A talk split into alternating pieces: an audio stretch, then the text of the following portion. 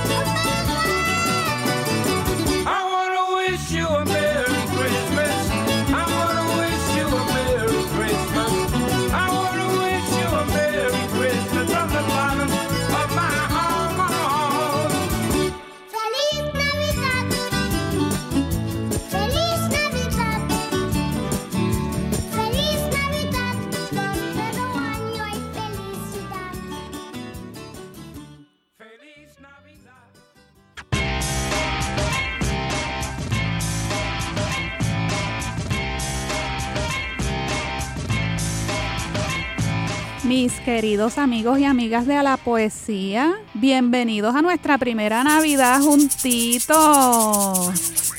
Esa voz infantil que oyeron haciéndole coro a José Feliciano se llama, según los créditos de la grabación, Fa We Joe. Yo no sé si se pronuncia así, no sé lo que significa, pero ¿verdad? ese es el nombre con el que identifican la voz de ese niño tan encantador.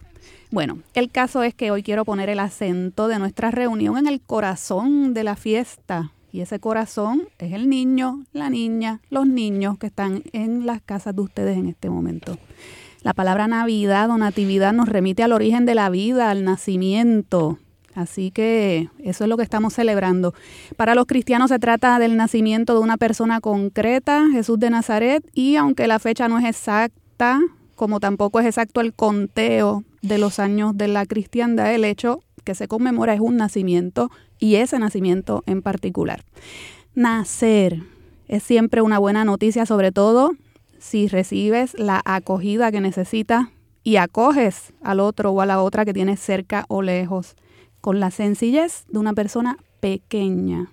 Por eso hoy quiero abrazar con mis palabras tanto a creyentes como a no creyentes Acoger es el único gesto del que jamás tendremos suficiente, así que reciban hoy mi abrazo, eh, pertenezcan o no pertenezcan a denominación alguna. Y bueno, con toda sinceridad, hoy es uno de esos días en los que yo desearía que nadie estuviera escuchando este programa y en cambio estuvieran eh, disfrutando de la compañía de sus hijos, de sus nietos, sus nietas, sus amistades y de la familia extendida. Pero yo sé que ustedes me quieren mucho y quieren mucho la poesía y alguien tiene que estarnos escuchando hoy. Y Fidel Arocho, que es nuestro director técnico, les aviso, él está velando imaginariamente desde las 3 de la madrugada de hoy el lechón imaginario que estamos asando en este estudio en este momento y que nos vamos a devorar al final del programa. Así que se lo agradecen al Fidel el mega lechón imaginario que estamos asando hoy. Bueno, aquí se están riendo mis invitadas. Así que eso me avisa que ya debo, debo parar con la introducción y presentarlas. Pues miren, ellas conocen mucho de niños, conocen mucho de niños. Eh, y nos van a ayudar a hacer una pequeña pausa en lo que es esta varaunda de la compra de regalos tecnológicos caros, complicados, que a veces nosotros ni entendemos ya y los niños los piden y uno y uno cuando va a preparar esa cuando van a preparar esa carta a los reyes o, a, Santa, en los sitios donde llega Santa, como que uno tiene que buscar traductores para que le expliquen a uno qué es lo que ellos quieren y de dónde salieron esas cosas. Exactamente. Pero hay un objeto que se llama libro que nos acompaña desde hace mucho, mucho, mucho tiempo y ellas son expertas en literatura escolar, en literatura infantil, literatura juvenil. Una de ellas es una gran amiga de Radio Universidad de Puerto Rico, se crió conmigo aquí cuando empezaba el programa de noticias, es Diana Bernal. Bienvenida, Diana. Hola, muchas gracias por la invitación y muy contenta de estar aquí contigo en este programa tan estupendo. Es un honor. Diana comenzó con nosotros este, en el programa de noticias y luego ya su carrera giró hacia el área ¿verdad? de la edición de libros, pero no simplemente a editarlos, sino a formar parte ya de, del nivel gerencial ¿no? Eh, de la industria. Tiene una gran experiencia en, en editoriales grandes como Santillana, SM y ahora la podemos considerar emprendedora porque está fundando, ¿verdad?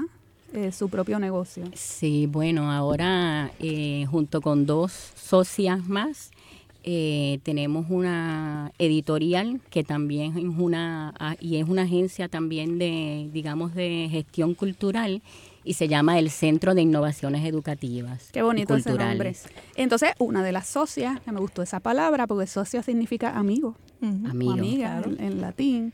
Este, Rebeca García, que también nos acompaña, tiene mucha experiencia también en las editoriales escolares. Pasaste por SM. Sí, estuve en SM y, y luego ahora el, este, esta nueva aventura de, del CENIEC. Ella te sacó de SM. No, bueno, eh, algo así. Tú la seguiste, tú la seguiste. bueno, pues bienvenida Rebeca, un placer tenerte acá. Gracias, un placer. Y entonces, como yo dije que el centro de la fiesta son los niños, Aquí me acompaña alguien muy especial que vino a ayudarme con la lectura de poemas. Yo quiero que ella sepa que ella es mi estrella de Belén, mi niño Jesús, mi José, mi María, y que yo no tengo ningún problema en que ella quiera considerarme su mula o su burra. No hay problema con eso. ella, ella se llama Patricia Lucía es la tercera hija del clan Candelario Otero, formado por Efraín y Rosa Vanessa, sus hermanos Isaac, Esteban y Sergio.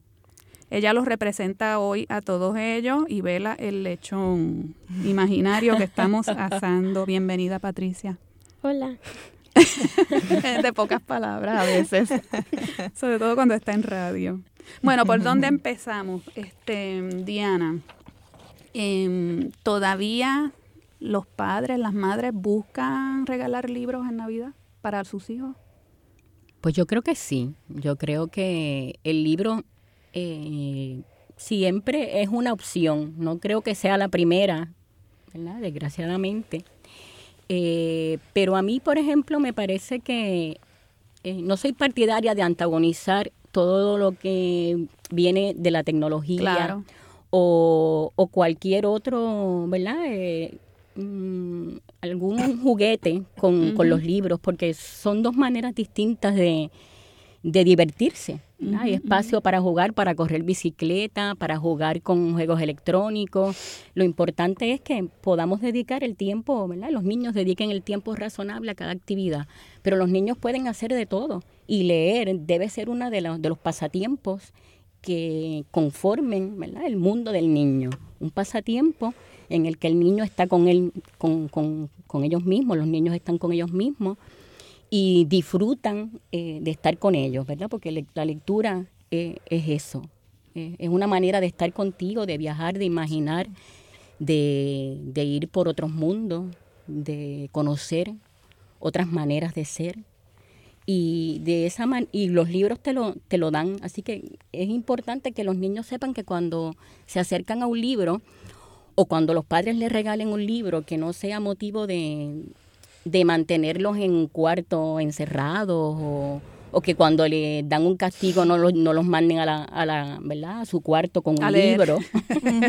cierto. Porque debe ser un, una actividad que los niños elijan como eligen otra. Cuando es parte de su lectura recreativa, porque está la lectura, ¿verdad? Obligatoria que tienes que hacer por tareas escolares y todo eso.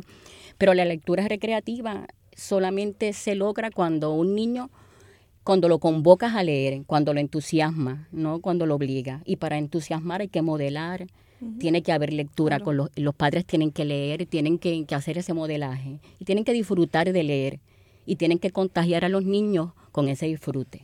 Bueno, nosotras tres tenemos en común que las tres somos madres y, hemos pasado por, por, estas, por estas etapas.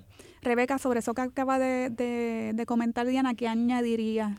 Sí, eh, yo soy madre de tres. Eh, tengo una nena de ocho años y unos gemelos mellizos de, de tres años y medio.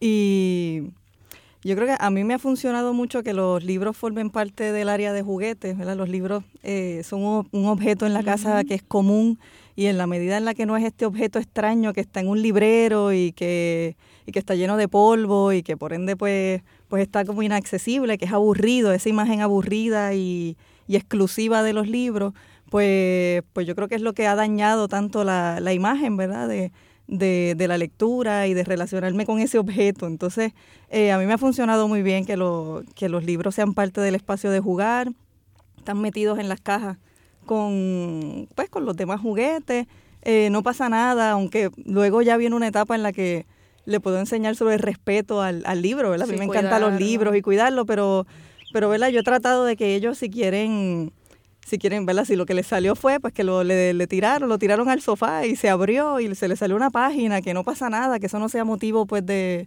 ¿verdad? De estar regañando y de sacar entonces, ay, pues es que el libro no puede estar aquí, ¿no? Pues, pues si es un objeto que, eh, con el que ellos están relacionados, pues, pues me ha funcionado muy bien y entonces ellos se acercan a los libros con gusto, ¿no? Y, y, de pronto están jugando con algo y encontraron el libro y sueltan el juguete aquel y abren el libro y lo disfrutan, disfrutan las imágenes, disfrutan las palabras, cuando no saben leer se las inventan. Eh, es una de las cosas más bonitas que hacen los nenes cuando, cuando empiezan a abrir el libro y empiezan a inventarse la historia porque, porque están viendo la ilustración y empiezan a inventarse una, ¿verdad? Imaginar qué es lo que están haciendo los nenes o los animales de ese libro, etcétera.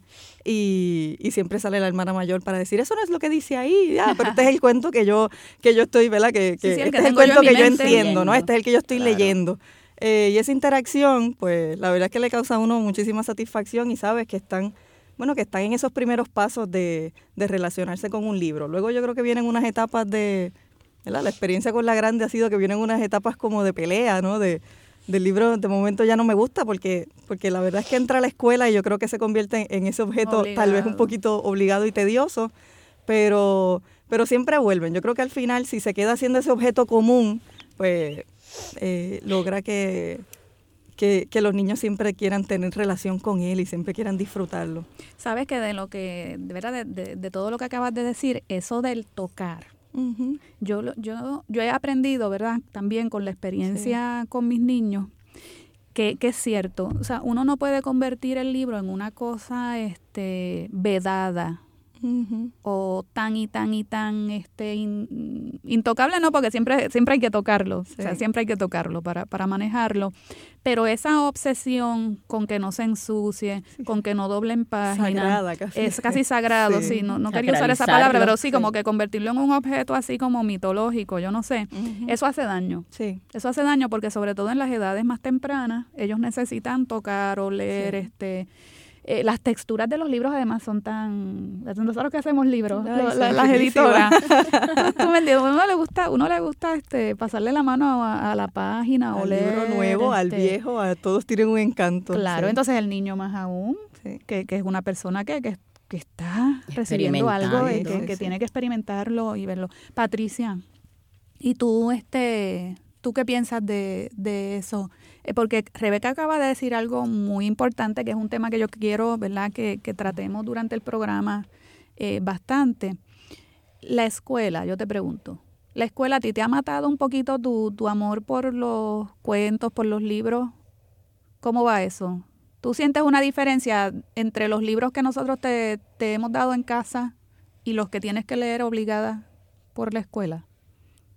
Yo siento una gran diferencia porque en la escuela como que nosotros tenemos que leerlo. Entonces la parte divertida de la escuela es que lo podemos hacer con nuestros amigos y así. En la casa también es divertido porque no nos obligan a hacerlo y podemos, además de eso, por ejemplo, dibujar o jugar antes de leer. Entonces, pero en casa pues tengo como que puedo leer más tiempo o menos tiempo que en la escuela. Claro, en la escuela te controlan más el momento, el lugar, la manera. Las preguntas te molestan cuando, cuando empiezan entonces a preguntarte ¿y de qué trata? ¿Y cuál es el asunto? Y todo eso. No mucho, pero cuando es que estoy leyendo y estoy concentrada y la maestra viene y dice, bueno, pues ya no pueden leer porque vamos a hacer unas preguntas, Ujú. pues eso a veces como que me incomoda, pero cuando em, pero cuando la maestra pregunta y ya, y ya me lo sé y ya terminé lo que quería leer, pues a mí me gustan bastante las preguntas porque me ayudan como que a memorizármelo. Oye, y, y te voy a preguntar algo. ¿Tú recuerdas qué fue lo primero que tú leíste? ¿Tienes memoria de eso? No. No. ¿No recuerdas cuál es el cuento que más te haya gustado en tu vida? Bueno, yo me recuerdo que una vez eh, ustedes me presentaron un libro que Ustedes, tu, pa- tu papá y yo, ¿qué quieres decir? sí. pues yo era más chiquita, entonces pues cuando yo era chiquita yo quería ser artista. Entonces pues era un libro que se trataba acerca del arte. Entonces pues eh, era una maestra de arte que se llamaba Patricia. Entonces le enseñaba a los niños. Entonces como yo, a mí me encantó tanto que yo hasta lo presenté en el salón y todo. Sí, sí, me acuerdo. Eso fue en etapa, yo creo que de kinder, Sí. más o menos. Sí, sí, que es bastante, Pues sí. bastante temprano. Sí. Se despierta un, un amor temprano por, por la literatura. Bueno, pues vamos a seguir con la conversación. Este, esto de la, la escuela. Vamos a ver, ustedes que tienen tanta experiencia, porque ustedes han estado dentro del monstruo. Yo nunca he estado dentro de ese monstruo, esa ma- para mí es como una máquina impresionante. Eh, ¿Cómo manejan ustedes lo que es, digamos, el requisito de un departamento de educación, de un colegio, no sé qué, y lo que es esa parte gozosa de los textos? Tienen que decirle que no a, a- a muchas cosas, ¿verdad? Para cumplir con unos, con unos criterios. Eh, pues mira, realmente el- ese es el gran reto, ¿no? ¿Cómo cumples con toda una estandarización, digamos, de, de la- de lo que tienes que enseñar en cada nivel, en cada grado? Y cómo al mismo tiempo logras elegir una literatura que al mismo tiempo que cumple con, con esos requisitos y esos estándares, digamos, pues puedes eh, también dar o enseñar eh, una literatura que sea cercana a los niños. Ese es el reto de editar, de editar, Sí. digamos, de editar bien materiales escolares, porque también se puede hacer con una literatura que no funcione y que solo cumpla con lo que piden los currículos, por ejemplo. Pero el, el gran reto de hacer un buen libro escolar o un material escolar para que los niños al tiempo que aprenden, disfrutan, es precisamente pues hacer una selección. Y para hacer una buena selección, pues bueno, hay que leer mucho, hay que estudiar muchísimo y, y hay, que, y hay que querer enseñar bien a los niños. Eso yo creo que es lo fundamental. Ah, pues mira, vamos a seguir con la conversación dentro de un ratito. Se está poniendo muy interesante. Ustedes vuelvan conmigo. Vamos a la pausa.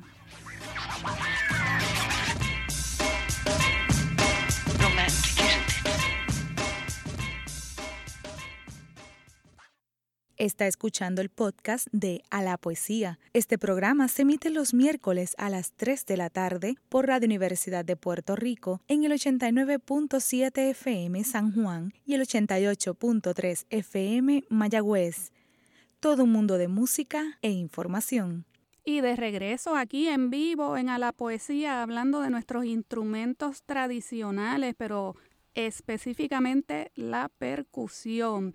Rafael, me estabas explicando acerca del guiro. Vamos, para alguien que no sepa nada. Contestando, nada. contestando la pregunta, que Sí. si es de Puerto Rico Ah, o sí, no, sí, se nos quedó es eso. no, No es de Puerto es Rico. no es de Puerto Rico. ¿Y de no dónde- es autóctono. ¿Y de dónde es? ¿Qué pasa? Que en la mayoría de, de los trabajos que hacían la- los africanos, ellos tenían en su, en su vestimenta una serie de bolsillos. Es, en esos bolsillos ellos llevaban semillas, semillas de diferentes cosas. Al momento de arrestarlos, venían con todo lo que tenían puesto. Y al llegar a Puerto Rico, ellos se dan a la tarea de cultivar el güiro en Puerto Rico. Cuando usted sale por ahí en un, en un barco, de eso que a ustedes les gusta dar la vuelta por ahí, ¿ah? cuando ustedes llegan a, a San Martín, llegan a, a otro de, los de los lugares de, la- de las Antillas, ustedes van, ver, van a ver tan pronto ustedes llegan una cantidad de güiros, 30, 40 güiros en la orilla. ¿De dónde son esos güiros? Nuestros. Si usted quiere comprar un güiro en esta época, en Navidad, puede que lo consiga bueno, pero muy pocas personas tienen la habilidad de conseguirlo porque ya los exportaron. Ellos lo han exportado. Inicialmente, la, la música dominicana se utilizaba ese güiro, este que está aquí, el güiro nuestro. Pero más adelante, pues hicieron la cosa esa de, de metal, que a nosotros no nos gusta. Y la pero- cambiaron a femenino, la guira. Exacto, raro. exacto, exacto, exacto, exacto. Ay, este Rafael, aquí nosotros, ¿verdad? No, no podemos hacer anuncios como tal, ¿verdad? De puntos de venta, pero si uno quisiera conseguir un buen guiro, Bueno, de verdad, me imagino que hay artesanos, este... yo los exhorto a que vayan ahora próximamente con motivo de la fiesta de la calle San Sebastián. Ah, Allí hay varios idea. artesanos que tienen excelentes güiros. Lo único que ya hay, pues la Navidad la pasamos con el guirito flojito que conseguimos por ahí en Pero, eh, por ejemplo, la semana pasada ellos estuvieron ahí en, en el Paseo de la Princesa. ah, bueno, pues y miren, si quieren pendiente. conseguir un buen güiro, tienen que ir, por ejemplo, a, a Peñuela. Peñuela es la capital del güiro. Ahí compré yo el cuatro que tengo ahora y es Ajá. una maravilla. Y entonces, pues, por ejemplo, este, eh, hay personas que no saben qué, qué tan importante es el güiro. Por ejemplo, se celebran tres festivales de güiro.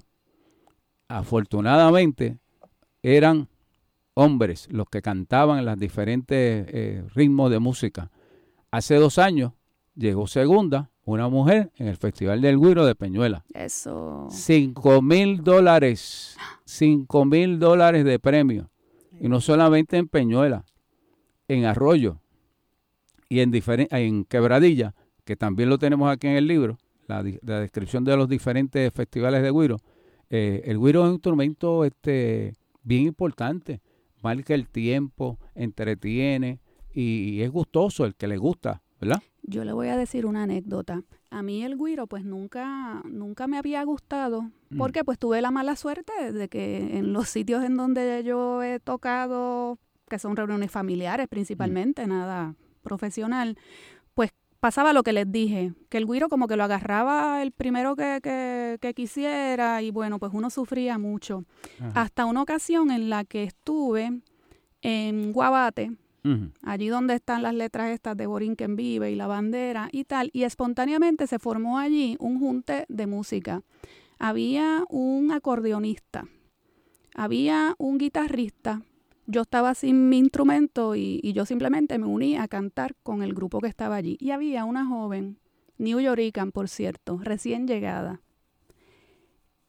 que le sacaba al guiro unas expresiones que yo jamás me hubiera imaginado que ese instrumento podía tener.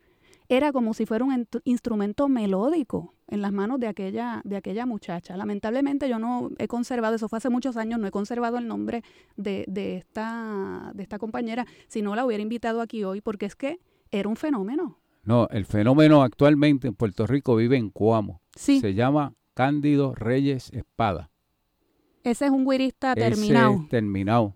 Ese es el rey del guiro, el rey del guiro. Ay, qué bueno saber, saber, saber Y también eso. está aquí en el libro. O Sí. sea, aquí está su información de- del, del rey del guiro. Y una, una pregunta, ¿verdad? Técnica y, y así de, de economía. ¿Es cierto y es normal que la puya cueste más que el guiro? Eso es correcto. ¿O eso es un timo que nos han estado e- haciendo? Eso es correcto. Por ejemplo, e- esta crimiñola. El Crimiñola es el nombre el- correcto. El, nombre correcto. Ay, me encanta Crimiñola. Este, también tenemos aquí las diferentes definiciones de lo cómo, cómo llamamos esto. ¿eh? Pero, por ejemplo, este señor que hablamos ahorita, Osiris Zambrana, de allá del pueblo de, de Cuamo, es un artista en esto. O sea, esto, esta, estos alambres que ven aquí son de cuerdas de piano. Entonces, esto es una paleta de caoba que está debidamente laminada. Y esta paleta que está aquí, pues puede costar 60, 75 dólares. Depende del artesano que lo entregue a uno.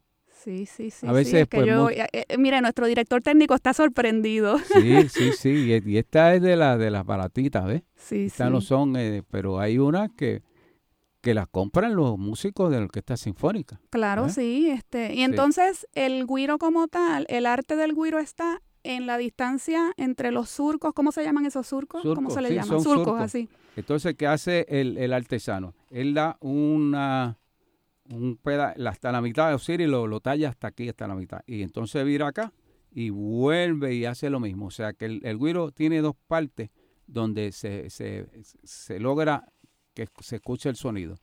No todas las rayas son iguales. Ujú. Y Sí. hay truco también en la manera de tocar, supongo. Exacto, Según el lugar donde coloques Exacto. la que, la crimiñola. La crimiñola, sí, y, y de la manera también en que la muevas, ¿no? exacto. Porque no es lo mismo repicar, supongo yo, Sí. yo estoy inventando porque Sí. no, no toco guiro. Me imagino que no es lo mismo hacer el movimiento este completo de arriba hacia No, abajo no. Ellos, que, que dar golpecitos eh, secos, cortos. sí, Qué ellos son- interesante. Ustedes tienen ahora que tocar algo así como que el, que el guiro se destaque.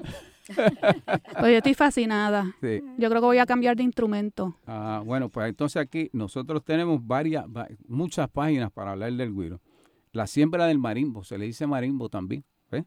Este, el origen del güiro lo tenemos aquí. Esto es para personas que estén escuchando y quieran Claro. eh, conocer más sobre el güiro, ¿verdad? Las conclusiones, la definición del güiro, la dignificación del güiro. El güiro es algo serio. El güiro en Puerto Rico, el patrimonio taíno, estudio del güiro, cómo se toca el güiro, los rascadores, también se le dice rascadores, a la Rascadores. crimiñola, Muy bien. este, el- las variantes básicas onomatopéyicas, eh, defensores de la cultura del güiro, o sea que hay una, una gran cantidad de personas que no quieren saber del güiro de lata ni, ni ninguna otra cosa que se parezca. Este, y entonces tenemos un festival de güiro en Las Piedras, festival de güiro en Peñuela, un festival de güiro en Quebradilla y tenemos también una, una leyenda que tanto Gregorio Luyando Roca de Quebradilla y Toribio, el famoso guirero nuestro, se enfrascaron en una lucha por allá por Quebradilla y le declararon empate. de Una tan- lucha de que de, de, de tocar guiro. de tocar guiro. de tocar como guiro, una controversia, Una entre trovadores, pero sí. con el guiro. Sí, y hoy por hoy le tienen a Toribio, si ustedes van al frente de la Universidad de Albizu, ahí en el viejo San Juan, Sí. van a ver una escultura que está allá en el fondo, ese es de Toribio. Y si van a Quebradilla, van a ver la de Goyo. Muy bien, cada, cada cual tiene su héroe. Sí, sí, sí. sí. Y la maraca, vamos a ver, ¿la maraca tiene así una historia también interesante o es más humildita? ¿Qué, pasa con la maraca? No, la maraca, eh, la maraca originalmente nosotros teníamos una maraca pequeña, manejable. Con el tiempo desapareció. Entonces es donde se pone en juego, esa que ustedes ven por ahí, que es parte de lo que es una higuera. Hay diferentes tipos de higuera. Hay unas que son fuertes, otras que son livianas, algunas que se rajan. Pero ese tipo de, de maraca era el que utilizaba la, la, la jefa india cuando iba a prepararse para sus tradiciones, sus ritos y sus bailes. Este, la maraca hoy en día toca, eh, participa en todo tipo de género, en salsa, en merengue, en todo tipo de, de música. Y es querido, pero también hay que eh, resaltar que mayormente en la salsa se escucha muy bien, pero no todos los músicos de la salsa se destacan y saben tocar bien esas dos maracas. Hay unos maraqueros que hay que quitarse el sombrero delante de ellos porque son algo serio. Y la maraca pues la, conseguimos en todas partes. La maraca es más llevadera, se consigue, sí. Pero más bien se utiliza en la, la bomba. La bomba. Muy bien. Eh, bueno, la verdad que ha sido un recorrido muy, muy, muy interesante sobre los instrumentos de percusión, Rafael. Eh, me quedan pocas pocas preguntas en realidad porque la verdad es que la exposición ha sido este, estupenda. Em, ¿Hay algunos repiques básicos que debamos saber en el guiro? Este, hay, es que necesitamos la música para poderlo demostrar, porque ah, por sí solo pues no, no, no, no queda bien. Pero más adelante, con el tiempo, cuando usted tenga su propio guiro, se, lee se, lea la, información de acá del guiro y con mucho gusto este, le, vamos a, a, a compartir los conocimientos y aprender lo poquito que uno sabe para que más adelante pues pueda integrarse al grupo de la brigada. La brigada ah, me están invitando a la brigada. Bueno, me ven potencial. Todavía no me han escuchado tocar y ya me ven potencial. Eso eh, es un buen indicio de amistad. Es importante que mientras este se vaya preparando, pues escuche la música. Claro. Y cuando venga el momento, pues este nosotros poderla acompañar. A lo mejor nos sobrepasa, ¿verdad? Porque esas cosas pasan. Nosotros tenemos hoy en día niños, niños tocando guiro, tocando tambores. Dígame ahí, Silvia. ¿Ah? Cuéntanos, Silvia. ¿Ah? Eso es así. Este, es algo maravilloso eh, ir y, compartir con los diferentes grupos de, niños y jóvenes que están, uno, aprendiendo a bailar y a tocar bomba y plena. Hmm. Es, es, una cosa maravillosa. Hace un par de semanas estuvimos en una actividad para el, Museo de los Cepeda. Familia Cepeda. La familia Cepeda, que ese día pues dieron el, eh, el encendido navideño y todos los que estaban bailando y tocando. Había niños tocando los tambores de aproximadamente siete años, seis años.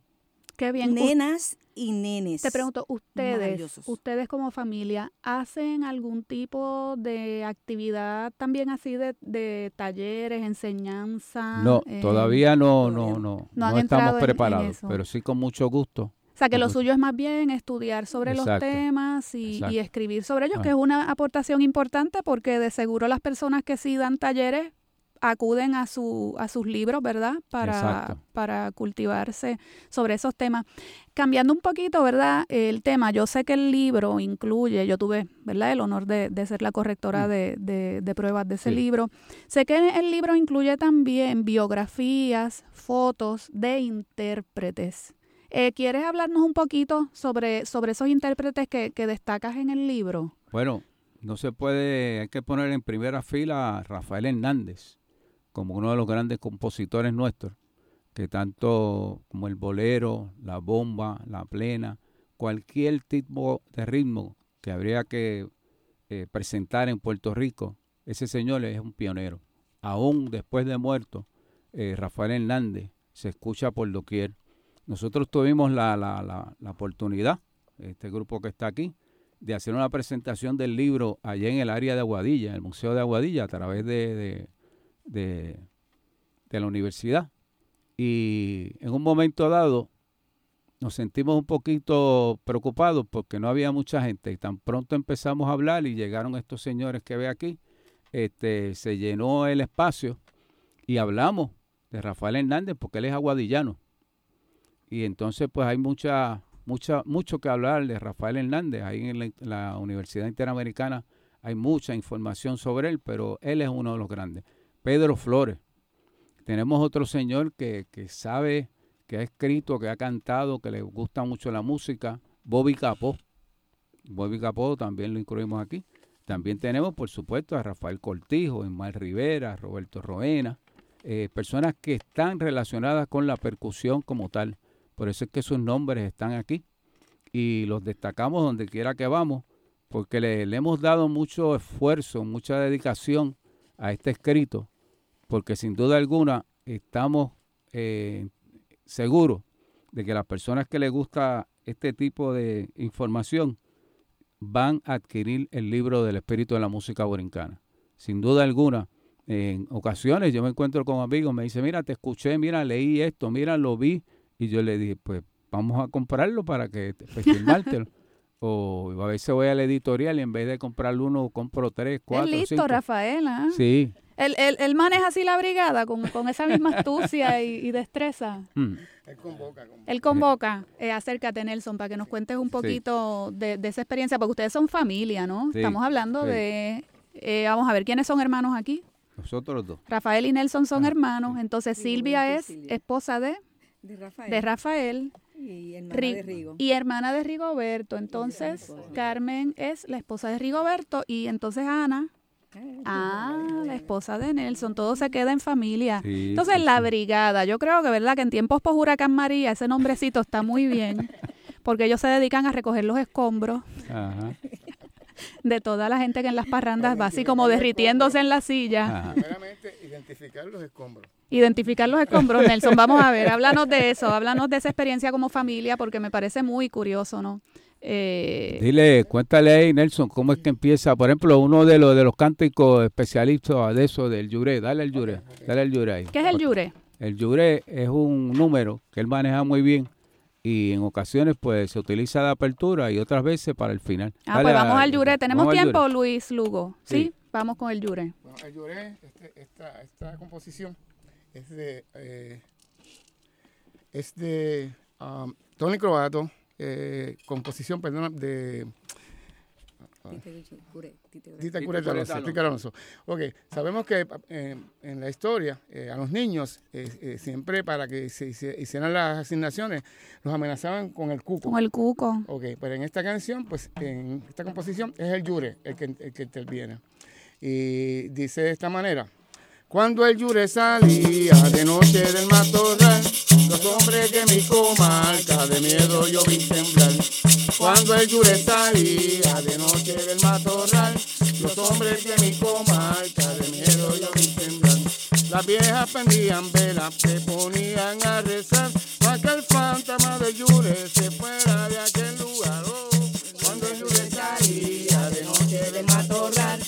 los hombres de mi comarca de miedo lo vi temblar. Cuando el yure salía de noche del matorral, los hombres de mi comarca de miedo lo vi temblar. Mira, cuidado con el yure, que puede llevar, muchacho maldito, acábate de acostar. Decía mi abuela, como tú te portes mal, yo sé que el yure te vela, el yure te va a llevar. Cuando el yure salía de noche del matorral, los hombres de mi comarca de miedo lo vi temblar. Cuando el yure salía de noche del matorral, los hombres de mi comarca de miedo lo vi temblar. Según me contó mi abuela, el yure fue tan fatal que ya no le prende vela para que no vuelva más. Oh, cuando el yure salía los hombres de mi comarca de miedo lo vi temblar. Cuando el yure salía de noche del matorral, los hombres de mi comarca de miedo lo vi temblar. Bravo. Bien, el Yure, Tite Cureda Alonso, el estudio más grande de Radio Universidad de Puerto Rico lleva su nombre.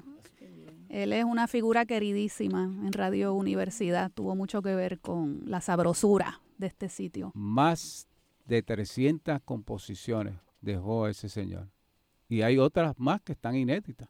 Pues dejó más de 300 composiciones y nosotros nos vamos a la pausa, pero ustedes no nos dejen, regresen. Está escuchando el podcast de A la Poesía. Este programa se emite los miércoles a las 3 de la tarde por Radio Universidad de Puerto Rico en el 89.7 FM San Juan y el 88.3 FM Mayagüez. todo un mundo de música e información. Bueno, y estamos llegando al final de este nuestro primer programa especial de la temporada navideña. Se va rápido el tiempo cuando se pasa bien. Les recuerdo que a la poesía va a estar aquí para ustedes el 25 de diciembre con una edición dedicada a los niños y niñas de Puerto Rico sobre esos buenos libros que pueden pedir para el Día de Reyes. Y el primero de enero sacúdanse la resaca con nosotros a las 3 de la tarde, cuando les traeremos una edición dedicada a las promesas de Reyes con Rafael Nevares. No olviden que pueden escucharnos en directo desde sus computadoras y teléfonos celulares a través de la página TuneIn. A nuestros seguidores y seguidoras en Facebook que están llegando a 300, gracias por el apoyo que nos han dado en estos cinco meses de vida de este programa. Es un programa joven y ya estamos llegando a 300 seguidores. Quiero que sepan que cuando el estrés sube, sus comentarios son agua fresca y clara para mí. Bueno, Rafael, eh, estamos a punto de terminar. Vamos a recapitular, ¿verdad? Eh, algún, algún tema, ¿verdad? Que se te haya quedado que quieras este, A mí me gustaría eh, mencionar los nombres de, de las personas que aparecen sus datos biográficos aquí. Por ejemplo, Andrés Jiménez Hernández, el jíbaro, Ángel Luis Torroella Feliciano, que ya falleció, pero ese sí que ese es el rey de la plena. Ángel Rubén Maldonado Cruz, Cachete Maldonado, Antonio Cabán Vale, el grupo Atabal, el ballet folclórico de los hermanos Ayala, Cándido Reyes Espada, el, rey del Guiro, Catalino Cureta Alonso, estamos en su estudio. No, este no, este, este es el pequeño. Efraín Rivera Castillo, Mon Rivera, eh, Emma Colón Saya, también tenemos una fémina aquí que toca el 4. Félix Manuel Rodríguez Capó, Bobby Capó, Florencio Morales Ramos, Ramito, Héctor René Mato Sotero, el famoso Tito Mato, que ese se pasa tocando plena mañana, tarde y noche. Ismael Rivera Rivera, Jesús Manuel Cepeda Brene, otro grande de, la bomba y de la plena. Jesús Sánchez Erazo, Chuito el de Bayamón, el, el primer jibarito que habló por la radio. José Giovanni Hidalgo Yunet, Giovanni, José Nogueras Vegas, él está, está pegado por ahí. Manuel Jiménez Otero, ese es el hombre que, que más tocaba y bailaba con el guiro. Maxi Malín, una señora de allá de Dorado, que es reina del guiro. Milta Blanca Silva Olivera, Modesto Cepeda Brenes, que lo fuimos a ver los otros días. Norma Salazar Rivera, que también eh, contribuía aquí en Radio Universidad, compañera de Tite Cureta Alonso la Orquesta de Guiro de Puerto Rico y Cuerda de Borinquén, la orquesta de, del hombre amigo nuestro allá de Peñuela, Aníbal. Paoli Mejía, un gran percusionista. Patricio Ríos Monales, pues, eh, ese fue el que murió. Pedro Flores Córdoba, una plena sacra. Tenemos un grupo de personas que son este, religiosos y todos sus ritmos son de plena. De plena. Y se llama plena sacra y está en el pueblo de Fajardo, de Dorado. Rafael Cortijo Verdejo, Rafael Hernández, Roberto Romena Vázquez, que va a cumplir 80 años y le van a hacer una fiesta ahí en el Coliseo, eh, Silvia Resacho González, el taller conjunto para Cumbé, de un gran amigo de aquí de, la, de la universidad, uno de los profesores, y la reina de la trova, Victoria Sanabria Colón. Estas son las personas que hemos escrito algunos datos biográficos y nos gustaría con mucho cariño y con mucho amor que se adentren en esta lectura que estoy seguro que le va a gustar.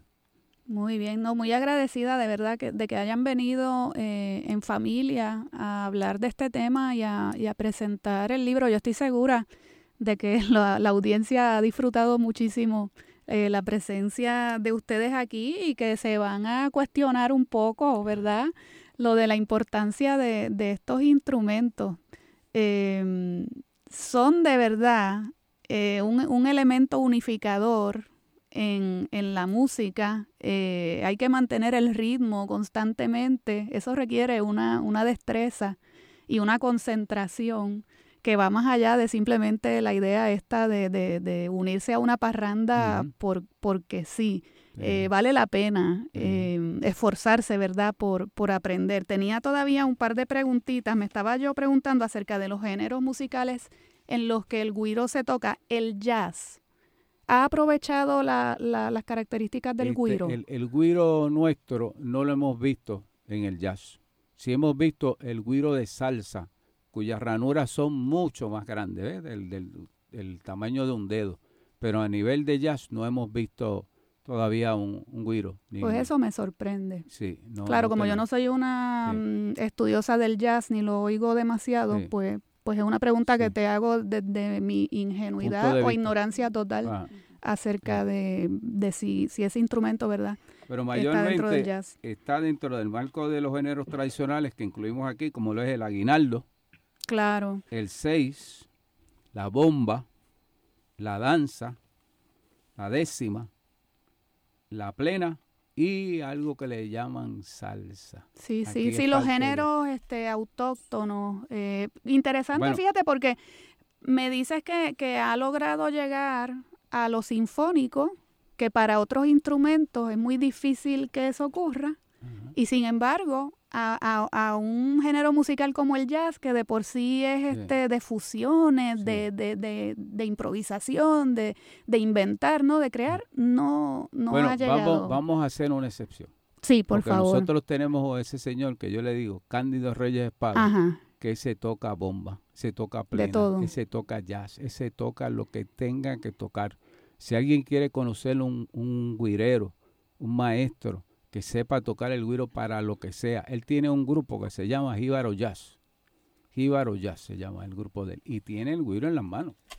O sea, y él le da por aquí, le da por allá y lo sube para aquí y lo lleva para allá. Ese es el único individuo que yo he visto tocar el guiro eh, en el jazz. Cándido Reyes Espada, de Cuamo. Pues yo pienso que Y ese tiene sería uno que es eléctrico también. Un guiro eléctrico. También él tiene uno también. ¿Cómo es un guiro eléctrico? ¿Tiene un cable? Tiene eh, todo, todo ¿cómo? eso, sí, Tú sabes que yo quiero conseguir un cuatro Ah. eléctrico. Si alguno de ustedes sabe Ajá. de la existencia de un cuatro eléctrico, no me refiero a un cuatro con el cablecito, con la, la llamada línea para amplificar sonido. No, no, un cuatro eléctrico. ¿Los has visto, Rafael? No, no, no lo he visto. Yo estoy loca por tener un cuatro eléctrico. Si alguna persona está escuchándonos ahora Y me lo quieres regalar. Y tiene acceso a Cándido carísimo. Reyes Espada, que se comunique acá, que se comunique acá con nosotros para que ustedes sepan Ah, yo El- creía que le iba a gestionar mi cuatro, fíjate. el- él está ahora con lo de el, Cándido el todavía. individuo más destacado. de- bueno, se llama el rey del guiro Sí, sí. y lo toca en cualquier eh, gé- género. O sea, él, él no él no duerme si no está con el guiro. Ese es el único individuo que yo puedo recomendar a ojos cerrados. Y si nos está bien. escuchando, pues ya sabe que aquí tiene un espacio. Muy bien, y, y, y nada, recapitulando un poco acerca de cómo conseguir estos instrumentos, eh, pues ya lo saben, busquen las ferias de artesanía, es una buena época. Eh, generalmente los artesanos están eh, en las plazas de los pueblos, los invitan a, a museos a, a exponer este, su- sus piezas. El Instituto de Cultura suele publicar un calendario. Eh, hace- eh, de hecho, el instituto, ¿verdad? Es el que aglutina a los artesanos. Así que yo debo pensar que en la página web del Instituto de Cultura uno puede enterarse bastante bien eh, de dónde, ¿verdad? Dónde están los artesanos. Aparte de que uno apoya, ¿verdad? Eh, esa mm, pequeña industria, si se le puede llamar industria, eh, compañía de fomento también. La compañía de fomento, es Compañía cierto. fomento, sí, También, sí. sí. Em, y, y, y, de- y así de esa manera, pues uno entonces entrar en contacto con estos instrumentos, porque la verdad es que hoy día hay cuatro fabricados en China, hay guiros que, que yo supongo que son fabricados en China también, que los hacen de plástico. No es lo mismo, jamás. Y bueno, y ya nos enteramos, la crimiñola puede parecer cara, pero en este caso la flecha es muy importante, ¿verdad? Ajá. Aunque la flecha puede ser perfecta y si el indio la maneja mal, Falla, falla, falla. acribilla a toda la tribu. Sí. ¿Ve? Pero tiene su importancia, como ¿verdad? explicó aquí el experto, tiene su importancia adquirir una buena crimiñola. Oye, Sí. Rafael, Ajá. y el que el artesano que construye un guiro necesariamente sabe fabricar también la crimiñola. No, no Ah, necesariamente. ve, yo Hay- sabía hay- que había algo. Hay artesanos que se dedican exclusivamente a elaborar crimiñola. Ah, ahí es que está el truco, gente. Así que tienen dos asignaciones. conseguir el buen guirido, que yo he notado que los pequeñitos son... Se escuchan muy bien. Sí, suenan muy bien los guiros pequeños. A veces, a veces uno tiene uno así grandote que, que suena horrible. Eh, se le llama la crimiñola, se le llama horquilla, Horquilla. raspa, púa, pullero, tenedor o varillero. Están típicamente construidos con cables de metal, rayos de bicicleta, alambre dulce o de cuerdas de piano. O sea, todo eso, o sea, todo eso pasa para llegar aquí. Eso no se parece en nada al tenedor No, que ustedes en una urgencia musical agarran sin ningún sentido de culpa. Por favor, no quiero ver ningún tenedor usado como crimiñola. Escuchen ese nombre tan bonito, crimiñola, horquilla, raspa, raspa, puya. puya, pullero, rascador. Miren, esto, esto, eso- esto para mí es, es- yo estoy como pez en el agua, porque la poesía siempre surge y en los nombres de, Sí. de- de las cosas hay mucha, mucha, mucha poesía. Ya nada más con eso yo estoy contenta. Crimiñola, horquilla, raspador, pullero, puya, rasca, La puya logra. rasca. Es este, a los interesados en el güiro le tengo que decir que aparecen 50 páginas en el libro relacionadas al güiro. Sí, O sea, sí. le, le- le- le dimos una, una gran investigación para el bienestar de los que dicen que sí y los que dicen que no, pero aquí estamos en el medio de la pelea para certificar cuán importante es, de dónde viene, dónde está y qué tan importante es para la música nuestra. Sí. Bueno, antes de terminar, debo pasar una nota eh, del editorial de la Universidad de Puerto Rico, eh, que como saben, la editorial hace posible en parte mi presencia aquí eh, mediante un acuerdo institucional con Radio Universidad. Eh, su directora Belia Rodríguez, la profesora Belia Rodríguez, nos informa que durante el receso administrativo que comienza el lunes 23 y se extiende hasta el 9 de enero, los libros de la editorial pueden conseguirse a través de la web pueden acudir a la página 787 Libros o Libros 787. Así que ya lo saben, la tiendita de la editorial continuará abierta durante esta semana. Este viernes ya es el último día que va a estar abierta y entonces pues nos unimos todos al receso administrativo de la Universidad de Puerto Rico. El resto de la temporada, ¿cómo consigue los libros? A través de la página web. Los libros de la editorial están alojados en la página 787.com. Bueno, Rafael, y para despedirnos, ¿vamos a hacer sonar esos instrumentos de nuevo o no? algo por ahí. ¿Tienen algo preparado? ¿De la montaña o el hermoso buque? Vale. De la montaña. De la montaña. Sí. La gente que está allá en el Que campo, se oiga, pues, que no se escucha. oiga. Que llega hasta allá.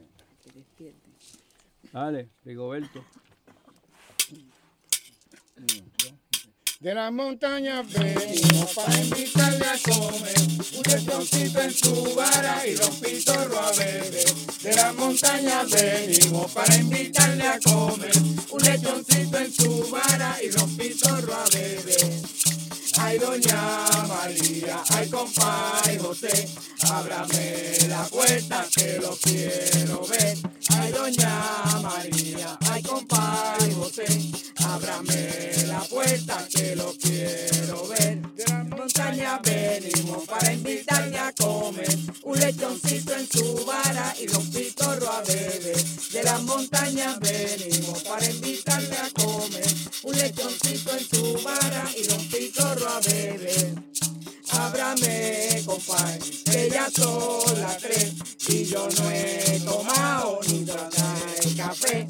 Ábrame, compadre, que ya son las tres y yo no he tomado ni gota de café. De las montañas venimos para invitarle a comer un lechoncito en su vara y don pitorro a beber. De las montañas venimos para invitarle a comer un lechoncito en su vara y don pitorro a beber. Gracias. Probando, uno, dos, tres, probando. Ese es otro programa importante de Radio Universidad de Puerto Rico con Rosa Luisa Márquez y Antonio Martorell. Sí, sí, sí. Bueno, Rafael, muchas gracias por la visita. Eh, mencionó nuevamente los nombres de la brigada para despedirnos como debe ser. Estuvieron con nosotros Ana, Nelson, Rigoberto, Carmen Lisset, Silvia y don Rafael Martínez Tapia, autor de El espíritu de la música borincana, que ese espíritu de la música borincana se encienda desde hoy y siga así como una ola hasta las octavitas.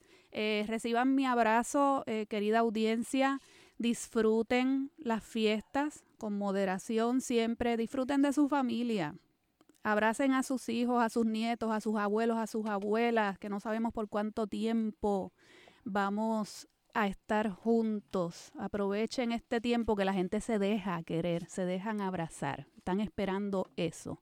Es un momento de apertura para el cariño. Puerto Rico ha pasado momentos difíciles, dificilísimos. No sabemos si nos esperan cosas peores, pero tenemos este hoy maravilloso este hoy maravilloso, abrázalo, abrázalo en la gente que tienes cerca. He dicho, este es mi mensaje para todos nosotros. La verdad es que he disfrutado un montón el programa. Bueno, director técnico Luis Lugo López, ¿nos vamos o nos quedamos? Fe. ¿Qué, qué pasó aquí? ¡Felicidades! Muy bien, gracias. Shut up and sit down. A la poesía levanta el vuelo hasta el próximo miércoles a las 3 de la tarde por Radio Universidad de Puerto Rico. A la poesía con Rosa Vanessa Otero. Acaba de escuchar el podcast de A la poesía. Le invitamos a que nos sintonice los miércoles a las 3 de la tarde por Radio Universidad de Puerto Rico en el 89.7 FM San Juan y el 88.3 FM Mayagüez todo un mundo de música e información.